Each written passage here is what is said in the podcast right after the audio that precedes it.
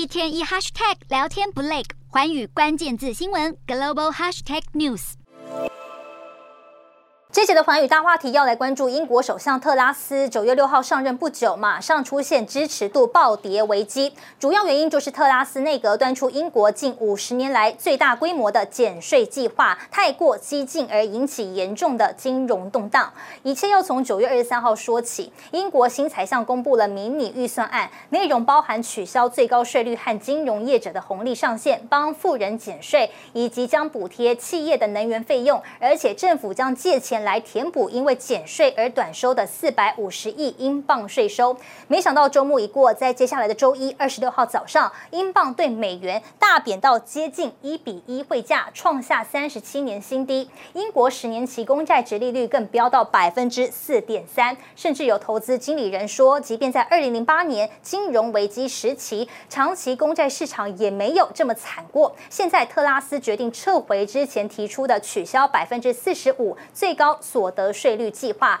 但是长期公债市场这阵子这阵子呢已经剧烈动荡，导致一些退休基金面临流动资金短缺的危机，逼得英国央行不得不出手救市，拿出六百五十亿英镑买进过去一周下跌超过二十趴的三十年期公债，等于是在各大央行实施货币紧缩政策来对抗通膨的时候，英国央行反其道而行，而且还是被迫解救政府自己弄出来的烂摊子。因此，特拉斯如何在一周内把英国经济搞垮，立刻成为英美媒体的热门话题。像英国《金融时报》就比喻这是撼动英国的七天，《卫报》则以特拉斯如何在一个月内把英国推到衰退边缘为题。而彭博社更毒舌了，以 ridiculous 可笑来喊话特拉斯，英国承担不起这样的决策。而负评也反映在特拉斯的支持度上，最新民调显示，只有十八趴的受访者满意他任内表现，高达五十五趴不满意，而反对党工党领先执政党保守党的幅度，也在短短的一周内从十七个百分点扩大到三十三个百分点，是二十年来最大的领先幅度。